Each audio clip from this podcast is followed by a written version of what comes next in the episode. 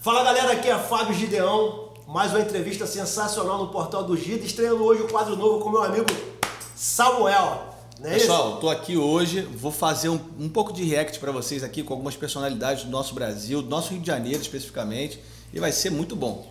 Confere aí que vai ser sensacional. Roda a vinheta!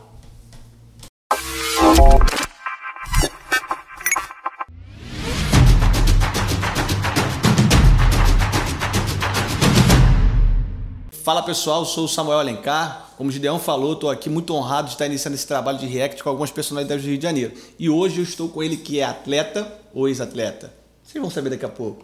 Agora ele está como parlamentar, então ele representa a sociedade carioca, a sociedade do Rio de Janeiro, lá em Brasília. É uma das personalidades mais queridas, uma personalidade que tem total competência para estar lá toda a, a, a, mídia dele que eu acompanho é sempre muito voltada para elogios para ele, pela presença dele no plenário, pelas votações dele, e a gente vai estar falando um pouquinho com ele, nosso deputado federal Luiz Lima. Ô Samuel, obrigado, cara. Obrigado. A gente se conheceu em 2018, numa eleição atípica que mudou o rumo do nosso país, mudou o jeito de fazer política no nosso país. Verdade. A última janela é, nesse sentido, esquecendo ideologia esquerda-direita, a última janela que possibilitou novas pessoas entrarem para a política aconteceu no início dos anos 80, com Leonel Brizola, e até hoje você tem pessoas que se tornaram políticos no início dos anos 80, Cidinha Campos, o Lupe, que hoje é presidente do PDT, o Lupe era jornaleiro né, do, Como pode? do é. Leonel Brizola, hoje é presidente do PDT. Então, nós tivemos em 2018 52 deputados federais eleitos com o presidente Bolsonaro e eu conheci você em 2018, trabalhando com o deputado Hélio Bolsonaro. Isso. Então, a gente faz parte do mesmo movimento, estamos na mesma época política, é uma boa coincidência. A internet trouxe isso, né? A internet trouxe essa possibilidade de um, mais pessoas estarem falando de política, estarem interagindo. E essa, acho que essa mudança também veio daí, né? Samuel, a mudança veio principalmente, é claro que a internet ela deu base para um candidato que fugiu à normalidade e quebrou todos os paradigmas da, polícia, da política nacional. Da polícia também, né?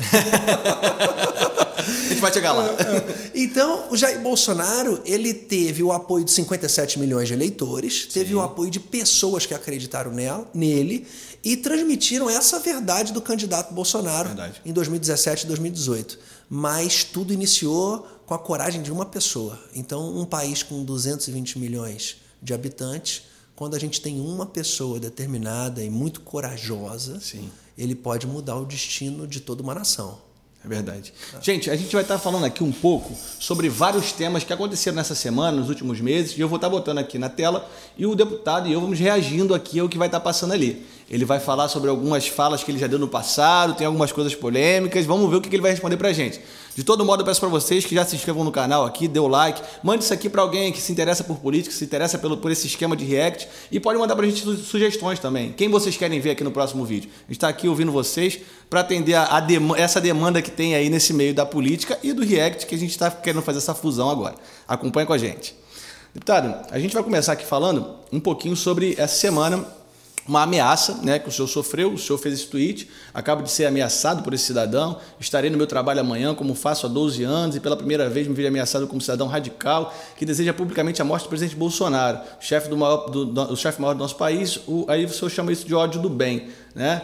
Aí aqui o senhor printa um, um, pouco da fala dele, né? vou passar ali no Forte, marcou o senhor, vou passar ali no Forte Copacabana, que é onde sou nada às manhãs, né?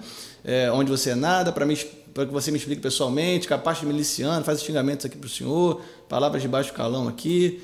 É, e aí o senhor responde a esse cidadão e depois o senhor é, bota um print em que ele é, coloca a cabeça do Bolsonaro aqui, né, como se ele fosse um nazista e tivesse que morrer. É, como é que o senhor vê essa, essa questão da, da política atual, essa, essa raiva, esse ódio que algumas pessoas têm? Como é que o senhor lida com isso sendo agora um representante do povo?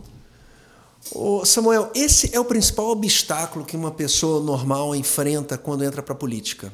Ainda mais eu que fui atleta olímpico de natação. Eu entrei para a política, na, na, verdade, direto no executivo, quando eu me tornei secretário nacional de esporte. Perfeito. Período da Olimpíada, eu fui secretário. Sim. Assim que a Dilma sofre o primeiro processo e o início da sua cassação, eu sou convidado a assumir a, a mais importante parte do Ministério do Esporte à época. Uhum. Eu me torno um secretário nacional. Assim que eu tomo posse como secretário nacional, eu já começo a receber muitas críticas inclusive de amigos que tinham uma tendência, que tem uma tendência de votar na esquerda, né?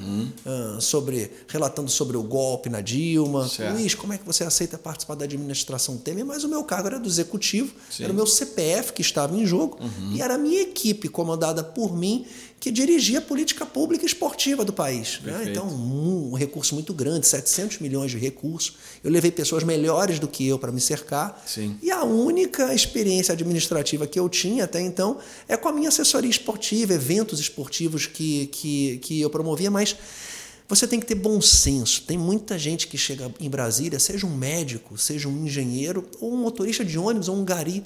Não importa a quantidade de conhecimento que você tem, importa sim o equilíbrio emocional e o seu caráter. Sim. Se você tem bom senso, você tem noção do que é certo e do que é errado. Então eu fui um, um secretário bacana, combati a corrupção, muita tomada de conta especial Uhum. e acabei sendo elogiado pelo Ministério da Defesa, pelos órgãos de controle. Que legal. Me tornei um candidato a, a deputado federal, convidado pelo time do presidente Bolsonaro. Eu era afiliado ao Partido Novo. Sim, né? sim, sim. E aí eu me desfiliei do Partido Novo e aceitei o convite do presidente Bolsonaro a, a integrar a nominata. Mas isso aqui é um exemplo típico de depois de três anos de mandato, você fica, fica menos surpreso e você consegue suportar as críticas. Né?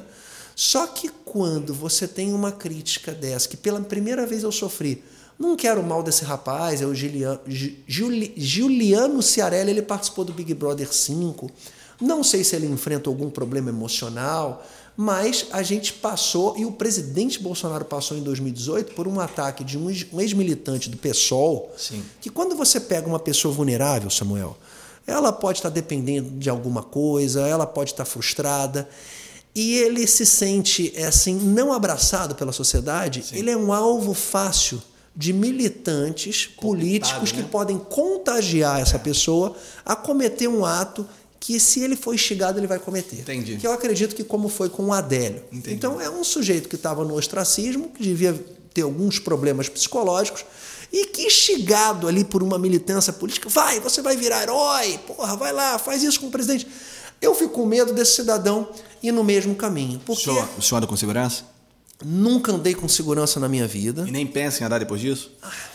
Cara, eu- tenho porte de arma, evito andar armado. Aham. É, eu vou ser muito sincero. É, é- é claro que eu sei atirar, fiz todo o procedimento, tudo, mas, cara, eu acho que Deus é a melhor arma que pode andar conosco. Não, mas eu sei atirar, evito andar. É claro que nos momentos de insegurança, né? Mas eu não gosto da energia de uma arma. Entendi. Mas eu, eu prefiro estar com ela se for ameaçado É. do que estar sem ela. Mas eu até hoje não ando com segurança, não tenho um assessor que anda armado comigo. Entendi. Anda eu e Deus e, e eu tenho sido protegido. Mas quando ameaça o meu trabalho, eu continuo dando treino segunda-feira de manhã. O senhor foi treinar. Depois dessa ameaça. Treinar senhor... não, eu trabalho. Eu sou Ah, professor de educação física de mais de 150 alunos Uau. até hoje. Né? Eu, eu trabalho desde 2009 em po- no Posto 6 e mesmo como deputado eu continuo dando treino segunda de manhã. À noite, nos três primeiros anos, eu ia segunda à noite para Brasília, né? Uhum. Esse ano que eu estou indo terça-feira às 7 horas da manhã e retorno quinta-noite, porque estamos a quatro meses da eleição. Então eu tenho que ficar muito presente no estado do Rio de Janeiro. Uhum. Claro. Mas segunda e sábado é onde eu tenho é, é, é, um momento, é, eu diria, de, de. Como é que eu diria? Não, não que a política é falsa, mas de realidade. Eu estando em Copacabana, eu estou no meu mundo real. Sim. Que se aproxima de. Eu me aproximo Conexão de pessoas. com o povo. Pessoas diferentes, pessoas até que não votam em mim, mas treinam comigo Sim. porque gostam do professor. Tem Luiz. isso, é? Tem. Eu tenho aluno que, que me ama como professor Aham. e que não vota em mim. Uau! E eu tenho aluno, e eu também tenho aluno que é de esquerda Uhum. E que vota em mim porque gosta muito da minha aula, da minha pessoa. Sim. E eu tenho, inclusive, alunos que depois que eu me elegi, que deixaram de ser meus alunos. Eu perdi entre 20 e 30 alunos, mas recuperei também através de ser político. Sim. Também recuperei alunos. E a relação é de respeito, tranquilo, não tem problema? Sempre foi, porque na praia eu sou um motivador e animador de pessoas. Legal, legal. Eu me fantasio, de Coringa ainda não me fantasiei, mas de Batman, de bonequinho já me fantasiei. De Capitão, de Mulher Maravilha ainda Ah, não me não, não, fantasiei não, também não. Não, mas o Ulisses que trabalha comigo, ele já se fantasiou de Não Mulher brinca. Maravilha e Sininho. Eu era o Peter Pan, ele era Sininho. Eu era super-homem, ele era Mulher Maravilha. Carnaval. Sim, sim. Mas eu sou um motivador e animador de pessoas no posto Sim. Eu não falo de política. Sim. Eu dou aula para os meus alunos, que é o momento que eu tenho de aproximação com a realidade. Sim. E Copacabana é o lugar mais democrático do nosso É. país. E política é o, é o fim, né? Política, ela. Cara, é, tem- mas, mas você tem que você tem que ser intolerante com isso aqui. Sim. Por exemplo, eu, eu como parlamentar, eu tenho a minha direção política, nós somos democratas, nós somos liberais, eu luto até pelo absurdo de um parlamentar, por exemplo, do Partido Comunista do Brasil, Sim. que defende o comunismo na tribuna. Sim. Mas o comunismo, se ele alcança o poder no nosso país, a primeira coisa que ele vai fazer é um golpe de Estado. Exato. E ele defende. Então, quando você tem um outro deputado, num outro extremo, um outro extremo não, porque é parecido. Parecido não, é a mesma coisa. A ditadura militar, Aham. O comunismo e o nazismo são regimes totalitários. Sim. Então, eu sempre falo com o pessoal de esquerda, tudo isso é esquerda. Sim. Porque é um regime totalitário, é um regime estatizante que não prega liberdade. Todos, tanto a ditadura militar, como o fascismo, ah, como, como o nazismo, como o comunismo, são, são movimentos que suprem a liberdade de qualquer cidadão. Então- E- então pro senhor- Eles estão de mão dadas. Então, para o senhor, é- é- esses extremos é, são todos eles, eles têm como característica principal a, a retirada de liberdade do cidadão. A retirada total de liberdades do cidadão e o poder somente do Estado. Sim. Então, então, quando um deputado federal sobe à tribuna, por exemplo, defendendo o AI-5, por que ele não pode? Eu sou um democrata. Certo. Por mais que o deputado seja eleito com 50 mil votos Sim. e defenda o retorno da ditadura militar, é a Sim. opinião dele e qualquer democrata deve defender. Não a opinião dele, mas o direito de ele ter opinião. Perfeito. Porque ele representa. Não é só ele que vai fazer com que nós retornemos à, à- época Claro, da, claro. da- do regime militar. Porque nós, na verdade, não vivemos a ditadura, vivemos um regime militar. Né? Muitas coisas surgiram durante o regime militar, Sim. a própria Rede Globo, a própria revista Veja nesse Sim, período, então sim. não era, não era tão ditadura assim, era um regime militar. É, o senhor lembra do, do, do presidente Bolsonaro na Globo falando do, daquele editorial do Roberto Marinho, falando que eles apoiaram, Apoiaram, o, o ato, né? E, e o próprio presidente fala muito disso, né? Que, Hum. que em 31 de, de, de maio, 31 de março ficou a vacância no, no, no- no governo e só em 2 de abril Sim. é que teve a assunção de fato do, do governo militar. Então, assim, é, tem algumas partes dessa história que não são bem contadas. Sim. Mas quando o senhor diz que a, a supressão das liberdades é, é algo de, um- de um governo extremo, eu vou passar aqui um vídeo, não sei se o pessoal que está em casa sabe, mas a esposa do senhor e a filha foram conduzidas para uma delegacia né, é, durante o, o- o momento que a gente viveu aqui no Rio de Janeiro de governador Wilson Witzel, né, que foi empichado aí. E eu vou passar um pouquinho para a gente reagir um pouco a esse vídeo aqui dessa matéria do Sistema Brasileiro de Televisão. Nas imagens, a detenção de uma mulher e duas crianças. O motivo? Estavam nadando na praia de Copacabana. A mulher que aparece nas imagens é a esposa do ex-nadador da seleção brasileira e atual deputado Luiz Lima. Ela foi até a praia de Copacabana acompanhada dos dois filhos menores de idade. Ela, que também é técnica de natação, teria ido à praia para dar um mergulho e já estava voltando para casa quando a polícia apareceu. Segundo a polícia, ela desrespeitou um decreto do governador Wilson Witzel que suspende a frequência a praias, rios e lagoas. Nas redes sociais, o deputado desabafou sobre o caso. o policial que foi extremamente deselegante com duas mulheres e duas crianças, recebendo ordens de um governador destemperado, desequilibrado, incompetente, arbitrário. Revoltado, ele também xingou o governador. Governador, o senhor é um escroto. Que me perdoe a palavra, o senhor é um escroto. O decreto publicado pelo governador Wilson Witzel não deixa claro se a prática de atividade física é permitida ou não ao ar livre. Se levado à risca, até. Bom, aqui o senhor está falando é, como marido, né, como pai, é, claro, envolvido em, em sentimento forte por ter tido sua filha, sua esposa nessa situação. Como é que o senhor vê essa questão que foi adotada em muitos governos no Brasil, muitas prefeituras, de suprimir as liberdades das pessoas, né? É, e como é que o senhor vê também a questão dos decretos? É, porque quem estuda um pouquinho de direito sabe que um decreto não pode é, estar acima de, da Constituição, por exemplo, tem que ter a, a pirâmide ali que, que, que, norteia bem o direito. Por que, que muitos dos decretos foram seguidos à risca no nosso país, contrariando a Constituição e suprimindo a liberdade individual do, da população brasileira? Como é que os, os senhores parlamentares se portaram diante disso? Como é que era o, sentimento em Brasília disso?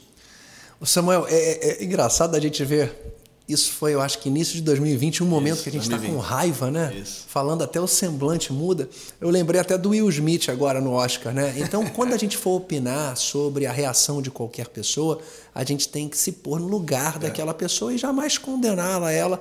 Até porque, por exemplo, aí, quando eu fui muito duro com, com o governador, é uma soma é, é, é, é, uma consequência em relação a tudo que já tinha acontecido naquele período, né? o governador afrontando o governo federal, o governador fazendo críticas que não cabia no momento, é o governador adotando uma, uma, uma política de rivalidade com o governo federal.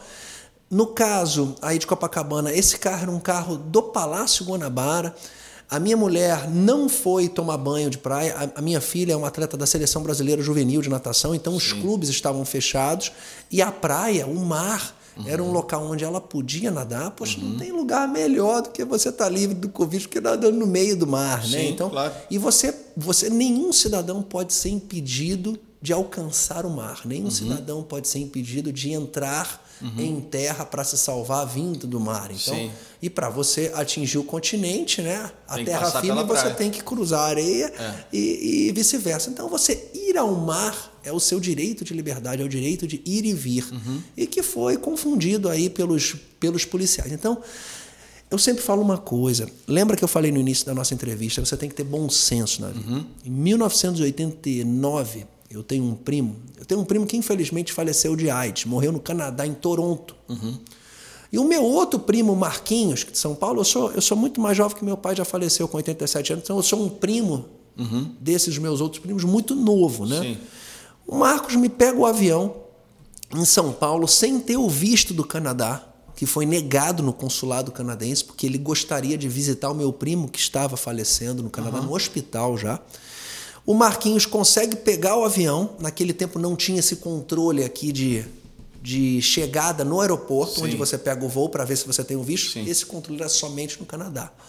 O Marcos chega no Canadá, consegue se explicar uhum. para o canadense da alfândega, ó, cheguei aqui no Canadá para visitar o meu primo, Sim. não tenho visto, e vim visitar o meu primo que está falecendo, que está morrendo no hospital. Eles viram que era verdade. Sim. Deixaram ele entrar no Canadá. Oh. Então, você tem que ter bom senso na vida. Você tem que ter bom senso do policial, você tem que é. ter bom senso do governador. A, a, minha mulher super quietinha, em nenhum momento falou que era, ah, eu sou esposa do deputado. Sim. Porra, o guarda botou ela de biquíni no camburão, não deixou é. ela no carro pegar a roupa. Sim, sim. A minha filha se eu não me engano, estava com 14 para 15 anos uhum. também. O guarda, pega lá rápido o documento. Uhum. Então, em nenhum momento elas falaram só.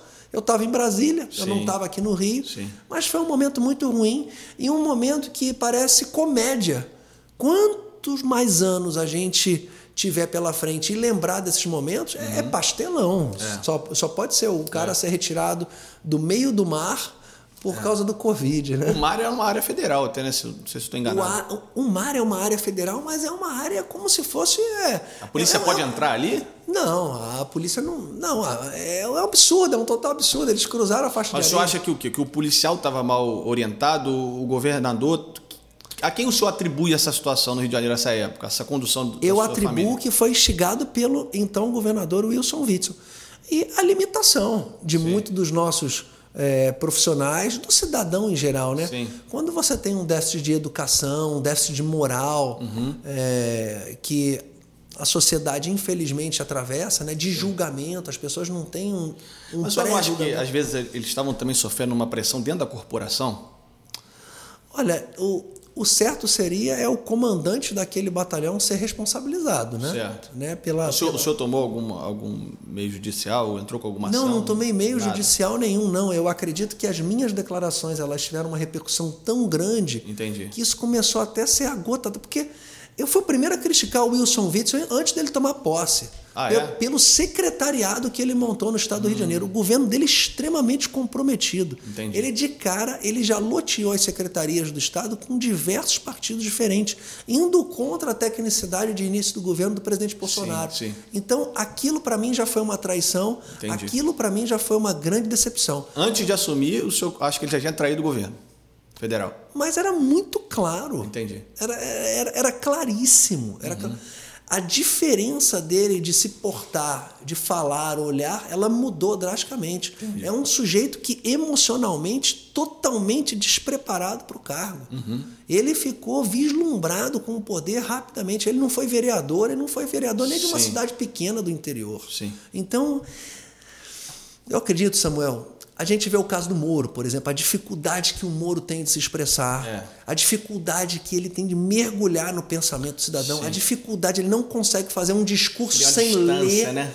Então, ele foi preparado para ocupar um cargo de juiz, que é uma prova que você Uhum, Sim. estuda bastante, Sim. mas muito técnico, completamente engessado para a política. Então, o caso do Moro é um caso bem emblemático para todo cidadão que tem sucesso na sua área Uhum. entender que a política é uma ciência. É. uma ciência que consegue ser abraçada por diferentes pessoas com diferentes níveis de conhecimento, é, de diferente origem. Então, a política engoliu o Moro, já o Moro nem largou. Então, e o juiz, o Wilson Witzel, ele foi eleito pelo nome juiz, É. assim como muitos generais, coronéis, Sim. cabos. Foi uma eleição que favoreceu muito Sim.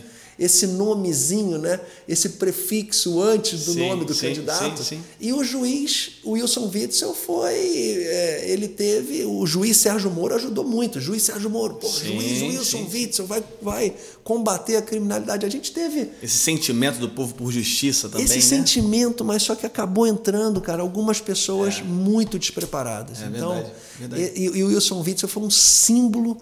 Aí depois veio os contratos sem licitação, Sim, sim. superfaturados, aquele problema com o Covid, com o repasse do governo federal. Sim, Aí vem, aí vem uma série de problemas, né?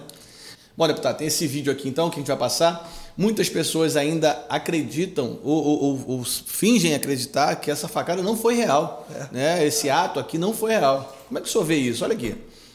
É, é, muito, foi muito veiculado, muita gente viu isso aí. Né? O presidente já foi na TV aberta, já mostrou a cicatriz na barriga dele. Como é que alguém pode acreditar que isso não é real? Como é que o senhor vê isso? Samuel, tem gente que até hoje não acredita que o homem pisou na lua, né? Então, ca- cada um tem o seu tempo, né? Cada um tem a sua cabecinha. É, Isso foi. Eu, eu lembro esse dia, eu estava em Cordeiro, 2018, cidade de Cordeiro aqui, próximo a Cantagalo, próximo a Bom Jardim. A gente recebeu a notícia que o presidente tinha tomado uma facada em Juiz de Fora. E a imagem está aí. E depois a gente ficou sabendo tudo o que aconteceu. Adélio, um ex-filiado ao, ao PSOL, partido é, do partido do Freixo, né, que não está mais, está no PSB, pa- partido do Glauber, partido da Fernanda, partido da Sâmia, partido do, do deputado Valente. Então é uma militância política muito raivosa. É muito difícil você discutir com esse pessoal. E como que- Cara, é muito difícil. Eu tento, sabia, Samuel? É. Converso, claro que eu converso. Eu tenho que conversar, eu tenho que conhecer o cara que quer me derrotar. Eu tenho que tentar olhar nos olhos dele e ver se realmente ele acredita no que ele está fazendo. Sim. Muitos não acreditam no que falam. Não acreditam? Muitos não acreditam no que falam. Muitos parlamentares do PSOL Muito. não acreditam no que estão falando. Eu não digo? Por não. engodo, por Eu não vou falar só do pessoal, não. Muitos deputados, a maioria de esquerda, mas também tem cara de direita que não acredita também no seu discurso. Tem, mesmo, é? tem. Eles ficam presos a um determinado público que eles cativaram Sim. e que em, determinada, em determinado momento da sua vida, como parlamentar e como cidadão, Uhum. eles passam a enxergar, opa, cara, isso aqui não está certo, mas ele sustenta o discurso, cara. Sim. Ele não acredita no que ele prega. Esse, pra mim, cara, É o pior. é- é o pior. Sim. Esse é o pior. Porque se você tem convicção daquilo que você está falando, Ainda que seja uma bobagem, é o que você acredita. ainda que seja um absurdo, Sim. cara, você acredita. É. Você não está enganando ninguém. Sim. E você está convencendo pessoas a pensar como você. Então, Sim. cara, é uma relação honesta. Sim. Mas quando você olha nos olhos de uma pessoa, É. né? Tem muita gente que se promove fazendo isso. É. Né? olha nos olhos de uma pessoa, ou então finge alguma coisa, ou então faz alguma coisa teatral, Sim. cara, isso é muito ruim. Isso aqui foi realidade. Isso aqui, como aconteceu com Kennedy nos Estados Unidos, como aconteceu com John É. Lennon dos Beatles no início dos anos 80, são é, pessoas, como eu estava te falando aqui no início do programa, são pessoas que, com certeza, o perfil do Adélio é uma pessoa solitária, uma pessoa que não Você teve acha que o ataque sucesso. foi só ele? Ou, ou foi Não, ele foi por motivado. É, É. claro que ele foi Por motivado. que que a Polícia Federal não consegue provar isso? Eu não consigo entender. Há eu eu, eu não consigo Por quê? até Quatro hoje- anos? Não, Quatro do- anos. É, são- Vai fazer quatro anos. É, vai fa... Isso aí vai fazer quatro anos agora, Três- durante. três anos e meio. Isso aí, do- três anos e meio. Eu não entendo por que que. Por que... Me porque parece só- estranho. Ele é ter tantos só o celulares, fato- ter, ter laptop, É dinheiro. porque só o fato dele ter uma quantidade de advogados e É. e advogados com sucesso na sua carreira e que tem um honorário muito elevado, isso já é muito estranho. Mas o advogado ele não pode pegar essa causa só para promover sua imagem? Pode, pode tudo também, mas também é estranho. É. É, com certeza. Poxa, eu, eu, eu, se eu sou advogado, primeiro, se eu sou advogado eu aceito defender o Adélio esfaqueando um, um- um atual presidente da República eleito democraticamente, cara, vo- você tem que, no mínimo, acreditar que, que o Bolsonaro faz mal para o país. E aí ele entrega que ele está do outro lado. Então Porque a é lógica, uma- a lógica é do, do- meio do- difícil. A lógica do jurista é que todo mundo tem direito à defesa. Todo mundo, claro, obviamente. Às vezes o cara quer pegar uma pauta dessa para promover seu nome. Não Claro, sei. claro. Mas o que me parece mais estranho é a questão dos celulares, do dinheiro, dele ter estado. da quantidade de laptop que Ele não tem condiz estado- com a sua fonte de renda. dele ter estado no, no, no, no- clube de tiro do Carlos Bolsonaro. Sim, sim. Cara, isso é muito estranho, cara. E, e a possibilidade dele já ter estado em outros eventos perto do Bolsonaro. É. Então, mas eu tenho, Uhum. eu tenho, eu creio que ele foi um sujeito motivado por outras Sim, pessoas. sim. Isso eu não tenho dúvida nenhuma. É. Tá? Eu também tenho essa percepção. Bom, vamos para o próximo vídeo aqui, que é o senhor, a fala do senhor logo né, nesse, nesse momento de pandemia. O senhor estava ali falando sobre a- a- o sentimento do senhor né, em relação a, es- a esses atos autoritários de alguns governadores. E, e- que eu quero passar para vocês. A gente vive uma guerra política. E eu vou pedir aos jornalistas. Vocês têm a capacidade de transmitir a verdade, apenas a verdade. Eu só peço isso a vocês. O estado do Rio de Janeiro hoje é governado por uma pessoa que é irresponsável, infelizmente. Peço a Deus que lhe toque o coração. 80% dos moradores de comunidade carente nesse país são autônomos, estão com fome. Aqui mesmo em Brasília, nas cidades ao redores, as pessoas não têm o que comer. A Itália, a França, a Espanha, países que tiveram um isolamento horizontal, foi onde foi apresentado o maior índice de mortes no mundo. Ninguém segura esse vírus, não temos vacina. Temos que voltar ao trabalho. Um brasileiro que fica em casa, debaixo do lençol, como as TVs estão pedindo, quando você vai para debaixo da cama, você não tem mais como reagir. Acabou. Aquela O que, que o senhor sente assistindo isso aí? Pô, eu sinto orgulho de eu ter falado isso. eu fico até emocionado, de certa forma, porque eu acho que eu fui muito feliz aí quando eu fiz essa observação. É, Nós vivemos um problema sério que nasceu na China, que a gente daqui, aos daqui a alguns anos a gente vai saber é, o porquê desse vírus foi criado na cidade de Wuhan. O senhor, o senhor tem essa convicção, então, o senhor crê nisso? Plenamente, plenamente. E direcionado para atingir uma parte da população mundial ligado à sua própria genética. Então a gente está falando de, de ataque biológico. Ataque biológico total. Você Uhum. tem todo, todo o oeste europeu, onde a gente tem Inglaterra, onde a gente tem Portugal, onde a gente tem Espanha, onde a gente tem França, e que são países, Portugal e Espanha, principalmente a Alemanha, são países que colonizaram e que enviaram pessoas para o nosso país, desde o nosso descobrimento. Nós tivemos na América Latina, na América do Sul, nos Estados Unidos, as pessoas que tiveram, os países tiveram o maior percentual de Sim, morte. sim. A gente não teve esse mesmo percentual na Ásia, a gente não teve esse mesmo percentual na África, a gente não teve esse, esse, mesmo percentual nos países é, muçulmanos do Oriente Médio. Então, eu não tenho dúvida. As pessoas com diabetes, por exemplo, grande parte do cidadão norte-americano tem problema com obesidade, foi o mais atingido. Sim, verdade. Mas eu, eu, eu, eu, eu sinto muito orgulho de eu ter falado isso, porque a relação entre ficar em casa e ficar na rua, ela não interferiria no número de mortes. Pelo contrário, ficando em casa, interferiu numa crise econômica seríssima, Sim. que piorou a qualidade de vida, que causa Sim. desemprego e que também mata indiretamente pessoas. Até hoje, no dia de hoje, que a gente está gravando essa entrevista, 660 mil brasileiros perdendo a vida com Covid. É, inclusive, um irmão meu, que mora, morava em Itaipava, mais velho, perdeu a vida com Covid. Mas nem por causa disso eu mudo a minha opinião. Sim. Samuel, morrem por ano no nosso país 1 milhão e 600 mil brasileiros. Com Covid ou não, nascem 3 milhões de bebês. Sim. Morreram 660 mil pessoas desde início de 2020 até hoje, Sim. dia 4 de abril de 2022. Sim. A gente tem mais ou menos aí, a cada ano, não chegou a 300 mil mortos. Sim.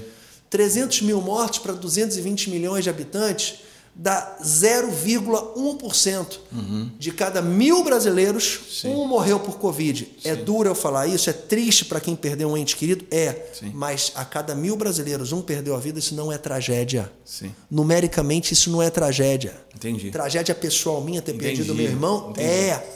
Então, para o senhor, então, pro senhor é uma tragédia pessoal, não é uma tragédia nacional, mundial. como chefe de Estado, Uhum. se você está numa guerra, você tem 500 mil soldados defendendo o país, Sim. e você teve 50 mil óbitos, Aham. você perdeu 10%, Sim. tinha que se fazer isso. Entendi. Tinha que se fazer isso. Entendi. Foi triste? Foi triste, mas você não poderia parar um país por causa disso. Certo. E no caminhar desses anos, onde tiver a paralisação, a própria Unesco Uhum. ela chega com. é, Ela tem a convicção de que afastar as crianças da escola é um crime. Não, isso foi absurdo. É um absurdo. Escola, hospital, aeroporto, delegacia de polícia. Crianças quase não foram afetadas. Congresso Nacional não era É. para ter parado. É. Se o cara se prontifica a ser um deputado federal, um deputado estadual, é como um soldado que se prontifica a defender o país. É. Um professor que se recusa a ir à sala de aula porque faz uma alta declaração dizendo que é obeso, que é fumante, como no Pedro II, para não ir para. Esse cara tinha que ser demitido na mesma hora. É uma vergonha o que aconteceu no nosso país. Então, o presidente Bolsonaro, com, toda, é, com todo modo diferente que ele tem de falar, é claro que se ele fosse um pouquinho mais polido, estaria melhor nas pesquisas, mas graças a Deus ele é verdadeiro. Eu acho que ele não teria chegado onde chegou se fosse mais político. Ele não teria chegado onde Eu acho que chegou. ele chegou por causa Ele- do jeito dele, que o brasileiro ele se vi- chegou. Foi aquele vídeo lá, é, só você não matar, não sei o que, que tu não vai pra lá.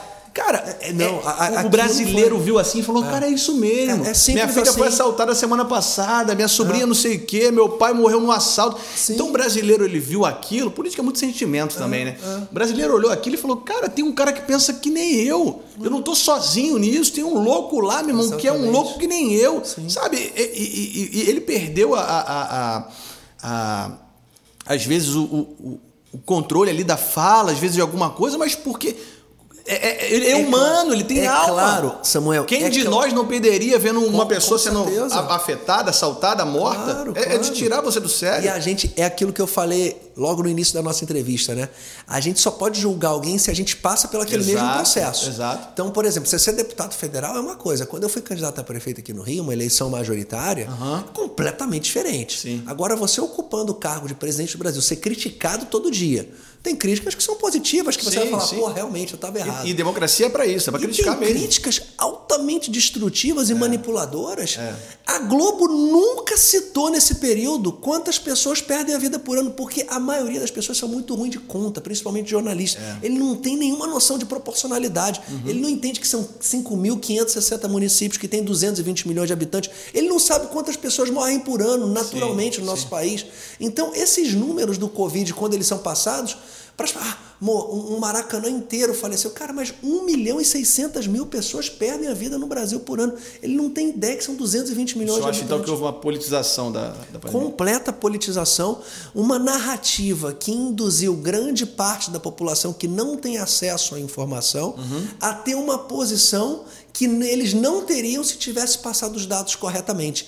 E o Bolsonaro, nessa coisa de ser atacado, de ter sido esfaqueado, de estar se sentindo mal, ele até hoje ele tem sensações que remetem ele àquele dia Dores, em? Juiz de, de Fora, claro, dores, e, e que acaba comprometendo possivelmente o sono dele, o bem-estar dele. Verdade. E, e- causa uma, uma certa irritação. Mas as críticas são muito covardes. Muito Como é que covardes. vê a CPI da, da pandemia nesse, nesse aspecto aí? O, o, o cenário que o Senado fez ali através de alguns senadores, claro, não Cara, foi a completude senadores. Samuel, qualquer pessoa sensata, como é que os Estados Unidos, sem o problema de vulnerabilidade social que a gente Uhum. tem, sem o problema habitacional, por exemplo, o Rio de Janeiro hoje.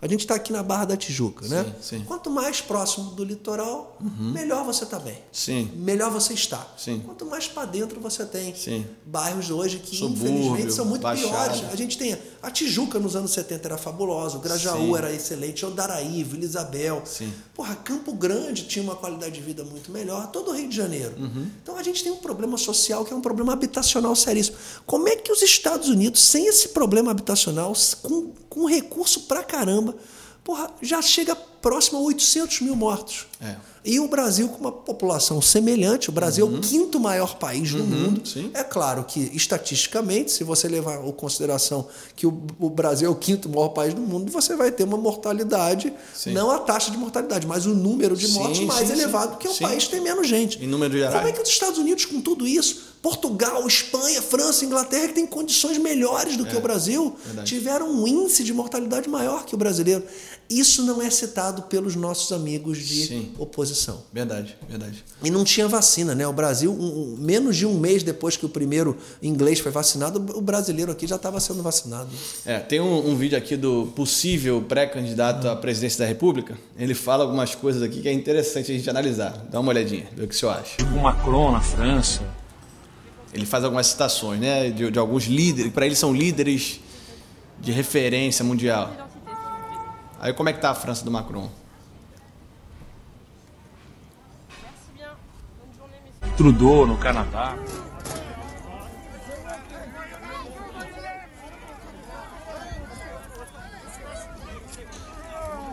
Com Jacinda Ardern na Nova Zelândia. With the borders still closed, tens of thousands of expatriate New Zealanders are being cut off from their families, and tourism industry has taken a hit as well. Com Zelensky na Ucrânia.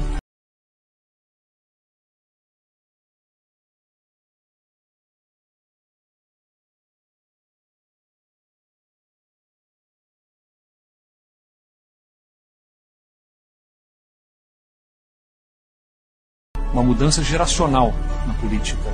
Eles estão mudando o mundo com uma nova agenda ambiental, inovadora, pacífica e social, enfrentando os imensos desafios desse novo tempo com uma nova cabeça, com um novo olhar. E é esse novo olhar que eu quero ajudar o meu partido a levar para o meu país. Que acha disso aqui? Cara, eu só vou dizer o seguinte: na hora que ele quis se eleger, ele foi Bolsonaro, né? É. Agora mudou, né? É a mesma coisa que aconteceu aqui com o Eduardo Paes, cara, que eu acho lamentável aqui no Rio de Janeiro, cara. Primeiro de janeiro o cara já mudou. Primeiro ele falava assim, não, vou estar alinhado com o governo Ele chegou a federal. falar isso? Falou durante, durante a campanha. Ah, é? Claro, claro, ele falou. Ele falou, não, eu não me. Eu, eu não vou governar a cidade do Rio de Janeiro em atrito com o governo federal. A primeira coisa que ele fez logo em janeiro, quando ele assumiu, Uhum, Sim. foi novamente criar um obstáculo de relação entre o município do Rio de Janeiro, com 7 milhões de habitantes, e o governo federal. O Eduardo Leite é, cara, eu não. Sinceramente, um cara que, que cerca supermercado e que diz o que você pode comprar ou não.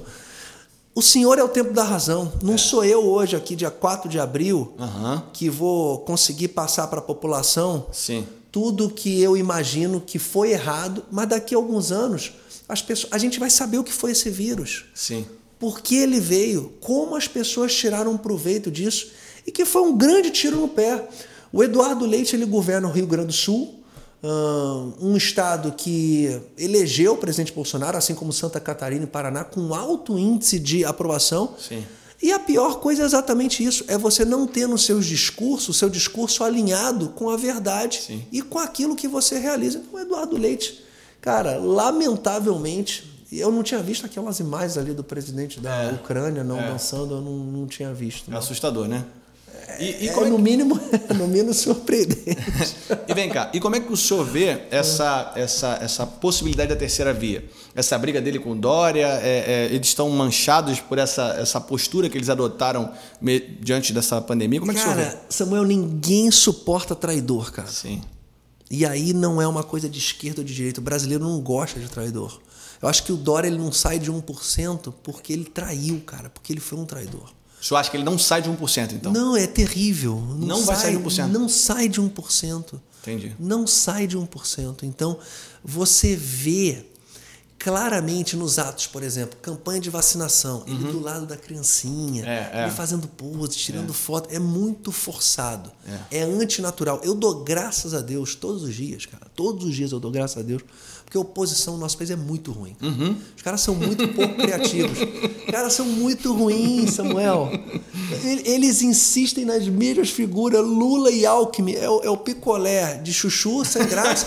e o Lula extremamente desgastado. Eu teria muito medo se, se eles fossem inteligentes, falavam assim: porra, vamos lançar um cara aqui de 35 anos. Uhum.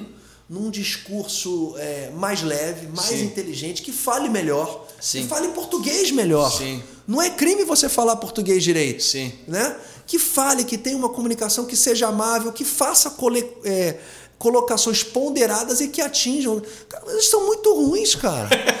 Pô, que bom que eles são muito ruins. Porra, eles fazem Ele facilita, né? Bolsonaro, vence de novo, porra. Graças a Deus. Graças Então, a Deus. o maior- Eu acho o Eduardo Leite, por exemplo, um, um candidato melhor do que o Dória.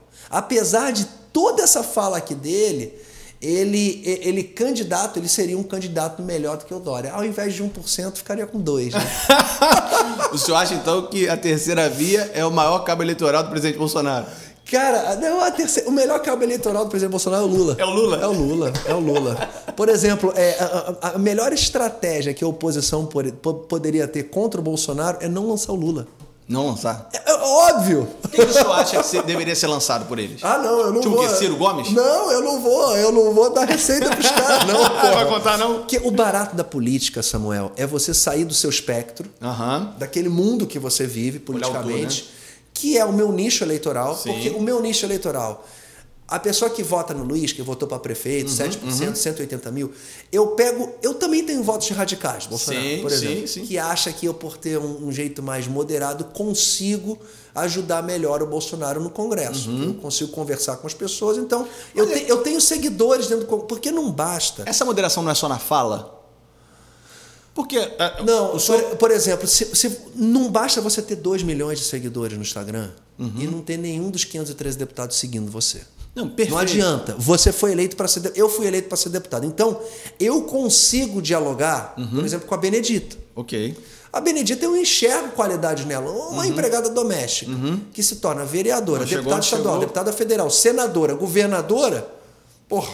Alguma cara, coisa tem. Pelo menos estrela ela tem, igual a Xuxa e a Camargo. Você pode divergir delas, mas, porra, a Xuxa, apesar de todos os absurdos que ela fala do presidente Bolsonaro, é uma pessoa que teve estrela na vida. Sim, sim. E a Benedita tem estrela. E é uma pessoa que me trata com muita educação, porque eu trato ela com educação. Certo. Então, amanhã, se nós tivermos em pauta uma votação suprapartidária, Uhum. ela não vai me atrapalhar. Entendi. Então, a gente consegue co- é, iniciar um diálogo dentro Uhum. do Congresso, porque você, como deputado, Muita gente não entende isso. Muita gente, porque você foi eleito para ser deputado, por exemplo, eu posso ajudar melhor o Bolsonaro não sendo um blogueiro. Sim. Não adianta eu ter 4 milhões de seguidores se você tem os 512 deputados federais te odiando. Sim. Você não vai apresentar um projeto de lei, você não vai participar de uma comissão, você não vai ter voz, você não vai ter uma relatoria, você vai estar engessado. Sim. Então você, é, politicamente, para o governo, Uhum. você não está ajudando em praticamente nada, porque você foi eleito deputado. E o deputado ele tem que atuar dentro do Congresso. Uhum. Então muitas pessoas ainda não perceberam isso. Sim. Então, se, se você não tiver um comportamento respeitoso lá dentro, ao invés de destrutivo, você não consegue contribuir. Sim. Você- porque o grande barato do jogo político não é você é, é, ofender quem não acredita em você.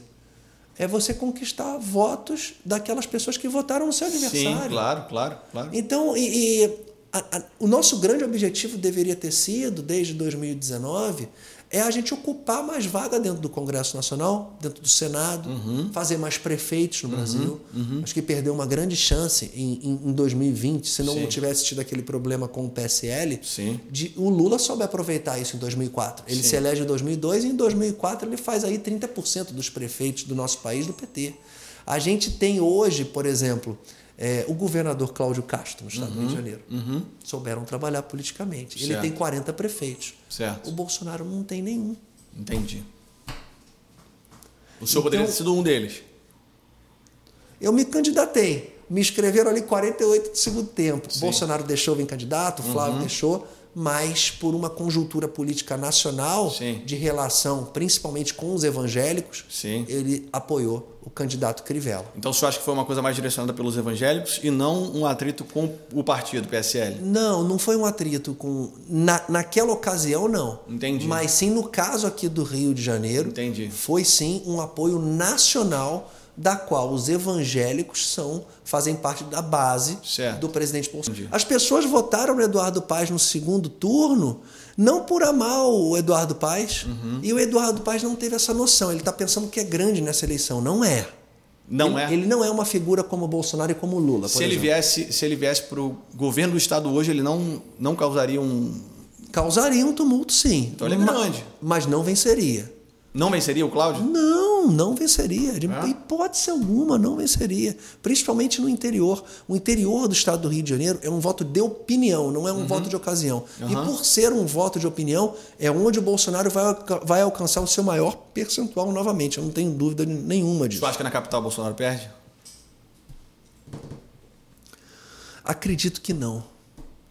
Talvez vai ficar no páreo ali. né? Acredito que não, mas a diferença maior no interior, porque a gente tem 7 milhões de habitantes na capital Sim, do Rio de certo. Janeiro, temos 16 milhões no total no Sim, estado do Rio de ok. Janeiro. Então a gente está falando de 9 milhões de pessoas que vivem nos 91 municípios do estado, contra 7 milhões de pessoas que vivem num município apenas, que é a capital, que é o Rio de Janeiro. Entendi. Esses são é, é- é o é o público, o- a população geral, não é o votante, né? Não é o público votante. É a população geral que você pode transportar aí, Entendi. você deve Ah, ter. só pra ter uma você- noção. Você, deve ter aí de 16 milhões, vamos supor que umas 10.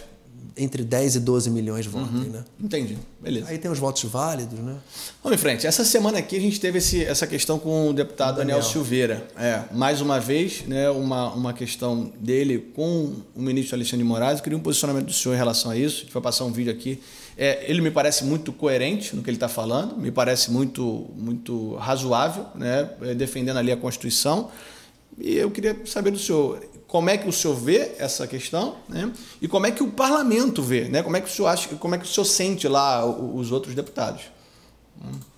Veja bem, não é meu raciocínio, é uma letra de lei expressa. Tem que deixar isso bem claro para as pessoas. O brasileiro ele tem que entender o que está acontecendo com o ativismo judicial no Brasil. Não existe meu raciocínio. Acontece que a ordem emanada é de fato ilegal e inconstitucional. Ele vai contra a DI 552.000, o entendimento de plenário, entendimento, na verdade, de colegiado, pauta vencedora em plenário. Não se aplica medidas cautelares diversas da prisão, artigo 319 CPP, em parlamentares sem passar pelo crivo da casa, caso indireta ou diretamente afete o livre exercício do mandato parlamentar. O que ele fez na calada da noite foi impor a mim uma tornozeleira eletrônica e que eu fique na minha comarca Petrópolis. Eu não sou vereador. A minha comarca é o Estado brasileiro, Estado Lato Senso, 27 unidades federativas, 5.570 municípios. Eu não sou vereador, sou deputado federal e defendo a liberdade das pessoas. Isso tem que lutar por isso. E o senhor já está aqui nesse momento desobedecendo uma ordem dele, né? Ele impôs ao senhor a ordem de não conceder entrevistas. Na verdade, eu estou obedecendo à Constituição. Eu não estou desobedecendo nada, porque a ordem é ilegal. Se ele desse, emanasse, despachasse uma ordem legal, seria cumprida. A verdade é que ele está afrontando a Constituição, as liberdades e garantias individuais. Só que se ninguém se portar contra isso, daqui a pouco nós somos uma Venezuela com a tomada de poder pelo judiciário através de um único indivíduo. O Alexandre de Moraes, ele, ele, ele acaba com a Corte Suprema, ele acaba com a, com a O Daniel está certíssimo, Samuel. O Supremo Tribunal Federal hoje, ele se comporta como um partido político de oposição. O Supremo ou o ministro Alexandre de Moraes? O Supremo Tribunal Federal se comporta como um partido político de oposição, porque ele, quando o Supremo referenda a decisão do Alexandre de Moraes, como foi referendada na semana passada, Certo. que todos votaram é, pela, Primeiro votaram pela manutenção da prisão do Daniel Silveira, depois foi a plenário. O plenário referendou no ano passado muitos deputados arrependidos, porque nós temos o mecanismo de punição. A Câmara do deputado, dos Deputados possui esse mecanismo de punição. Sim. Primeiro o Conselho de Ética e depois vai a plenário. Nós podemos suspender um deputado, nós podemos caçar um deputado. Não pode um poder sobrepor outro. É claro, a gente tem o Faquin, por exemplo, também. Faquin que era favorável à manutenção do do- da prisão do presidente Lula. Deu uma declaração agora, né? Há alguns anos atrás. E agora, por uma questão de CEP, por dizer que é, é incompetente é, o judiciário de Curitiba em julgar o presidente Lula, mesmo ele sendo condenado em terceira instância, ele traz a obrigatoriedade para ser julgado em Brasília e dá um habeas corpus para o presidente Lula, solta o presidente Lula, diz que ele está apto a concorrer. Na verdade, ele dá um habeas corpus contra a decisão de- do mesmo ministro de dois, três anos atrás. Toda essa indignação que o Daniel, o Daniel falou aqui, o repórter perguntou para ele: "Eh, você já está aqui contrariando uma decisão? Não. É, ele está a favor da Constituição, mas como pode um deputado federal, quando você tira o direito de um deputado de falar, de dar entrevista, você matou esse deputado. Sim. Ele foi eleito justamente para expressar a sua liberdade, para né? para falar, para defender. Então, é, cara, é o que eu falei aqui no início da nossa transmissão, antes da gente começar, que até o Fernandinho Beiramar pode dar entrevista. É. Condenado, se Isso me engano, parece muito desproporcional. condenado a 309 anos de prisão por homicídio, assalto, tráfico de drogas e tráfico de armas. É. Então, o que o está acontecendo no nosso país realmente é você, por mais absurda que seja a opinião do Daniel, eu não falaria da maneira como o Daniel falou. Você acha que ele está certo na fala? Eu, eu não quero julgar se ele está certo ou errado. Eu, eu, eu quero, eu, eu quero defendê-lo e defender qualquer cidadão, como eu disse no início, Uhum. Sim. de ter sua opinião. Ok. Ainda Estando mais certo sendo, ou errado? Ainda mais sendo, ainda mais sendo um deputado. Sim. Eu entendo Uhum. que a manifestação dele, do jeito que ele faz, corresponde à grande maioria dos seus eleitores. Entendi. Quando o ministro Alexandre de Moraes pune o Daniel, Uhum. Põe uma tornozeleira eletrônica, impede ele de dar entrevista, ele está calando os eleitores do Daniel Silveira. Entendi. Daniel Silveira, eu queria muito que o Daniel Silveira fosse a plenário, a sua situação fosse a plenário e que a Câmara dos Deputados defen- é, Independente, independente que fosse. é a Câmara dos Deputados que tem que decidir sobre o futuro do parlamentar e não o Alexandre de Moraes. Daniel Silveira não é um corruptor e não é um corrupto. Sim. A quantidade hoje de, de deputado na Câmara, na Câmara e a quantidade de senador que possui processos por porra, lavagem de dinheiro, por corrupção passiva, é muita gente. Por que, que no dia seguinte ele aceitou botar a tornozeleira eletrônica? Eu acredito que foi por causa da multa estabelecida de 15 mil reais e o bloqueio das contas dele. Ele Ah, ficou, chegou a bloquear as contas dele. ele ficou. Porque o Daniel recebe. Nós recebemos. Sim. O salário de um deputado federal é 33 mil reais e a gente recebe 24 mil reais com um desconto que todo brasileiro tem, né? De Sim. 27,5%, mais algumas deduções.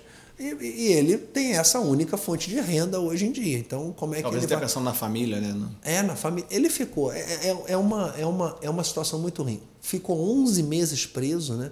E 11 meses? 11 meses preso. Chegou a tudo isso? Sim, 11 meses, Samuel. 11 meses. Mas qual é o, qual é o, o artifício jurídico para isso de fato?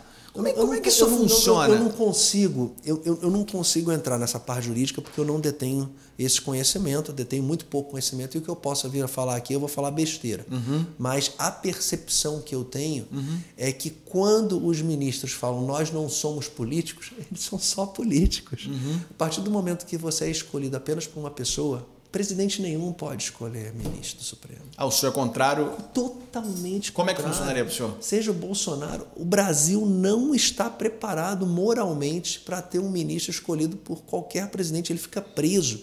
Toda, todo presidente que indica um, Tá devendo algo ali pro. um ministro, primeiro, ele fica devendo algo para o presidente Uhum. e aquele que indicou, ele tem um advogado pro resto da vida. Ele tem um Mas ministro como seria? advogado. Como seria para o senhor? 11 segmentos da sociedade eu entrei com um projeto de lei nesse sentido. Ah, existe? 11 se- existe. Só que eu estou tentando colher assinaturas. Eu preciso de Vai ser 171 difícil, hein? assinaturas. Não, eu acredito que hoje, muito mais do que no passado, tem deputados. Mas hoje não com- seria, não seria um com- tiro no pé do governo? Cara, Se, se eu pensar somente no governo, eu tenho que pensar no meu país daqui Entendi. a 80, 100 anos, pô. Entendi. Porque amanhã o Lula, o Lula 3 pode voltar. Entendi. Entendeu? 11 segmentos da sociedade, 11 segmentos do judiciário, indicando. No meu projeto de lei fala assim 28, e desses Certo. 28, a sociedade escolhe 11 com mandato de 8 anos. Eu não posso ter um Ah, ministro com mandato. com mandato de 8 anos. E a cada Hum, 8 entendi. anos você tem uma renovação desses 11 ministros. Eu não, eu tô com 44 anos, Samuel. Aham. Vamos, o André Mendonça, por exemplo, Sim. por mais que tenha sido indicado pelo presidente Bolsonaro. Sim. Cara, ele só vai sair daqui a 44, ele vai sair com 75, daqui a 31 anos, cara. 31 anos, eu tô com 44, eu vou estar com 75. Agora. Alexandre Moraes deve ter uns 50 anos, ele vai sair daqui a 25 anos. É. Imagina se um deputado hoje com mandato, ele está fazendo o que ele está fazendo. Agora imagina um deputado que o afronta e que não se reelege. Imagina o que esse cara pode fazer. É. Então, realmente, a maneira como é escolhida né, os ministros do Supremo Sim. e como a gente encara todo esse processo, e eles se comportam de forma política. Então, já que querem ser políticos, que sejam eleitos pelo povo. É claro, sendo juízes de carreira, de tendo o conhecimento. Existe algum país que funciona dessa forma? O Japão. O Japão é Eu assim? pesquisei, o Japão. Hum, os Estados Unidos você tem indicação do presidente, mas os Estados Unidos têm uma democracia consolidada, Sim. cara. Tem uma ordem consolidada. Uhum. Quando a gente fala aqui no Brasil, porra, o Biden é de esquerda. Esquerda, cara. Os Estados Unidos não tem ninguém de esquerda, cara. É totalmente ultracapitalista, todo O senhor mundo. não acha o Biden de esquerda, então? O Biden, por exemplo.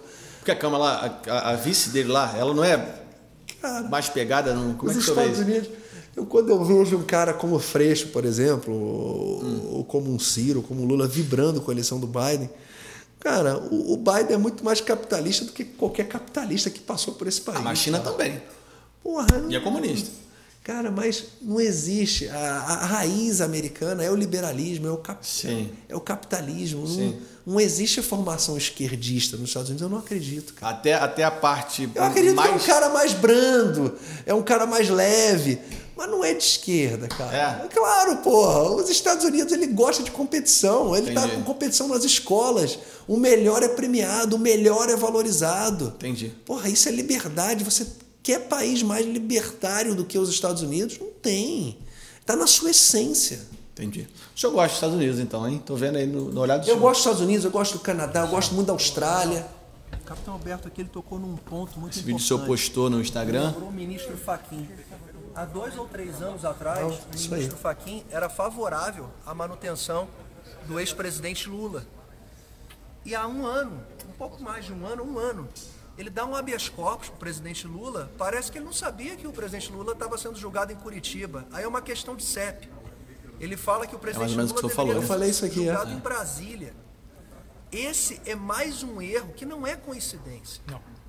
O que o ministro Alexandre de Moraes fez e o que a Câmara dos Deputados referendou a decisão do Alexandre de Moraes com a manutenção da prisão do deputado Daniel Silveira tornou o Congresso Nacional pequenininho.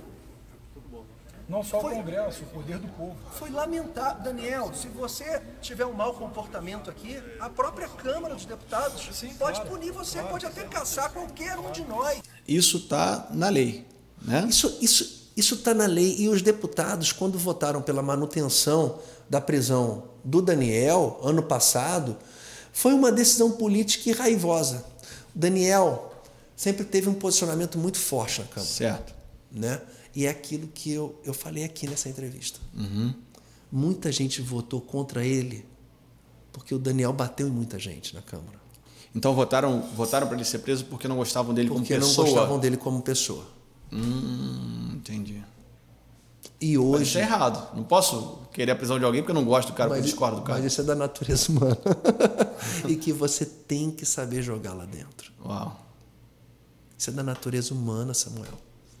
Se eu distrato seu filho Sim. e amanhã eu estou precisando de você, Entendi. eu vou entrar na fila para você me ajudar. Vai ter outras pessoas que você vai querer ajudar na minha frente. É Entendi. natural. Entendi.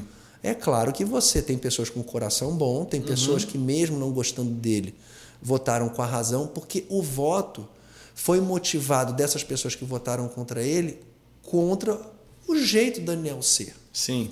E aí você tem que entender também porque que o Daniel tem esse jeito. É um cabo da PM do estado Sim. do Rio de Janeiro. Como é que vai que ser combate, mole no Rio de Janeiro? Pô, que combate bandido. É, não tem como. E aí quando você tem deputados ali, principalmente da oposição, que menospreza a atividade de um, um policial que está na ponta entendi, de linha de atendimento cidadão. Entendi, entendi. Entendeu? Que deputados ali que votam para atenuar crimes Entendi. que levaram ao falecimento de colegas de profissão. dele. Então o Daniel ele chega no Congresso carregado dessa carregado de emoção, Entendi. porra, com raiva. Só que ele não soube dominar a raiva dele, que é compreensível. Sim. Se você fosse um policial, você também teria. Sim. Que acabou prejudicando ele, já que Entendi. ele bateu contra um sistema Entendi. do judiciário. Que, por exemplo, o Senado. O Senado faz a sabatina do ministro. Uhum. E o ministro fiscaliza o Senado. Quando você tem 50 senados aprovando, por exemplo, vamos supor, 50 senados aprovam o Joãozinho, que se uhum. torna ministro. Uhum. Aí o Joãozinho vai lá, porra, cara, aí. Uhum. O Samuel era senador e ele votou favorável. Sim, porra, sim. cara, é, vou pegar leve aqui com ele. Entendi. Então, porra, é um fiscaliza o outro. O Senado pode pedir impeachment do ministro do Supremo. Entendi. Né? O ministro do Supremo pode pedir a prisão do senador. Entendi. Porra, Fica ali um jogo de carta marcada. Eu acho que deveria ser pelo menos o, o impeachment de cada, de cada ministro poderia, poderia partir da Câmara dos Deputados que representa o povo e não os estados. É mais Entendi. fácil você é, levar 81 do que levar 513. Entendi. Então, é, é, só para o pessoal entender aqui, é, o, o Senado representa o Estado. São três, são 81 senadores. Vai explicar para você que está em casa então, como é que funciona essa, essa, essa diferenciação. Tem gente que não sabe, deputado. Ah, legal explicar. É, tem é, gente que não claro. sabe que, que de, de anos em anos, de quatro em quatro anos, você vota em dois senadores e depois vota em um. Eles perguntam, por que, que isso acontece? Explica um pouquinho disso para gente. Então tá, eu vou explicar. Temos 27 26 estados e o Distrito Federal. Perfeito. Vamos imaginar que o Distrito Federal é um estado, é uma cidade com 2 milhões de habitantes, a Brasília. Uhum. 27 estados, vezes 3 dá 81. São três senadores por estado. Uhum. A representatividade no Senado é diferente da Câmara dos Deputados, porque nós temos três senadores no Sergipe, três senadores no Amapá e três senadores em São Paulo. Okay. São Paulo, com 46 milhões de habitantes, tem o mesmo número de senadores de Roraima, que tem 500 mil. Uau. Então, a Bahia, com três senadores ligados à esquerda, né? quando você leva uma votação para o Senado, a, a, a proporção, a dificuldade que a gente tem em aprovar uma pauta no Senado do governo é maior do que na Câmara. Porque na Câmara dos Deputados temos 513 deputados federais representando 27 estados, mas que representa a população na sua proporcionalidade. São Paulo tem 70 deputados federais, o Rio de Janeiro tem 46 e o Amapá tem 8. De acordo com a de população. De acordo com a população, Perfeito. você chegou. Nenhum estado pode Quanto... ter menos de 8 deputados federais e nenhum estado pode ter mais de 70, que é a população do estado de São, São Paulo. Paulo. Então, quanto maior a população, maior, maior vai ser o número de deputados que, aquela, que aquele estado vai eleger. E assim funciona, não só na Câmara dos Deputados, uhum. como nas Assembleias Legislativas okay. e nas Câmaras de Vereadores. Aqui Perfeito. no Rio de Janeiro, o mínimo que se pode ter são nove vereadores. Por exemplo, uma cidade como Macuco, uhum. né? com 8 mil habitantes, tem nove vereadores. Uhum. E cidades mais medianas tem 21, okay. tem 23, tem 25. Entendi, entendi. É de acordo com a população. Mas o Senado tem o número de representantes, três por estado, com eleição de quatro em quatro anos. Independente a, de a, quantos independente de quantos habitantes Entendi. tiver aquele estado. Por isso que a gente tem dificuldade, porque na Bahia não tem 100% de pessoas que votam no Lula, é. mas tem três senadores de esquerda. Entendi. e aí o Bolsonaro, porra, tem uma dificuldade enorme no Senado de aprovar. Ele deve, ele deve fazer uma força para o Senado agora esse ano, né? Ah, tem que fazer. É. Tem que fazer. Não tenho dúvida nenhuma disso. Deputado, a gente é, passou aí por algumas situações no Rio de Janeiro e, e, e, é rotineira. Essa, isso me incomoda demais, essa questão das chuvas no Rio de Janeiro. São Paulo também tem, mas como a gente está aqui no Rio. É, por que, que eu, eu, não consigo entender por que, que isso continua todo ano, entra ano, saindo, as pessoas mais pobres perdendo tudo, pessoas morrendo, soterradas. Sabe, a gente já teve tantas situações em Angra, no Morro do Bumba, em Petrópolis, em Nova Friburgo, que é a cidade do senhor. 2011. Em tantas, em tantos é. municípios. Por que, que isso não, não, acaba? Vamos ver esse vídeo aqui, depois o senhor responde pra gente. Sai, sai! Sai fora, corre, corre! Na rodovia Rio Santos, altura de Trindade, o susto. Um motorista gravou o momento da queda de uma barreira. Tira a viatura, tira a viatura! Tira a viatura! Toda a área da Costa Verde Fluminense foi gravemente atingida pelas chuvas. Em Angra dos Reis, a prefeitura decretou o estado de alerta máximo. A estrada que dá acesso à cidade, a BR-101, ficou interditada em vários pontos. O... Me parece aqui, ó, eu fiz uma pesquisa rápida, orçamentos de, para chuvas no Rio de Janeiro. Qualquer, qualquer uma pessoa que está em casa pode fazer isso aqui. Aí me vem várias, várias reportagens aqui falando que o Rio de Janeiro tem gasto sempre abaixo do, do previsto, né, Estado, município. Como é que funciona essa questão desses gastos? O senhor foi candidato à, à, à Prefeitura do Rio de Janeiro em 2020 e eu vou botar uma fala aqui do senhor é, para essas pessoas que moram em áreas carentes, de uma proposta que o senhor traz nessa, nessa reportagem. E depois queria que o senhor comentasse para a gente como é que funciona isso, por que, que funciona, como é que o senhor vê, tem solução, não tem? É, Aqui, ó. Nossa entrevista, candidato, gostaria de saber o que o senhor vai fazer pelos moradores 2020. das favelas do Rio de Janeiro. O senhor entende que eles querem sair de lá e ir para um outro lugar, lugar, que as favelas têm de ser urbanizadas? Qual é a alternativa para eles? Rafael, nós temos 50 segundos. Para mim, o principal problema da nossa cidade é o habitacional. Nós temos mais de 1 milhão e 500 pessoas vivendo em comunidades carentes. Elas querem se sentirem abraçadas, elas querem fazer com que o filho dela tenha um atendimento muito bom nas escolas, saúde, mas elas têm que ser urbanizadas. Não adianta vir um candidato aqui e falar que vai levar saneamento básico, que é básico, para uma comunidade onde tem ruelas e você não consegue fazer uma estrutura de saneamento básico tem que urbanizar e levar melhor qualidade de vida para essas pessoas. Aqui atrás está a enseada de Botafogo. Até hoje é poluída, cartão postal do Rio de Janeiro. Não entendo um bom gestor que não consegue despoluir sequer a Lagoa Rodrigo de Freitas e a enseada de Botafogo que está aqui atrás. Bom, o senhor fica orgulhoso, né? Bom, questão habitacional questão é. de saneamento básico, está tudo isso misturado. Mas, com... Samuel, a, a, o principal problema da cidade do Rio de Janeiro, para mim, é habitacional. É. Não é a violência, é o habitacional que gera violência.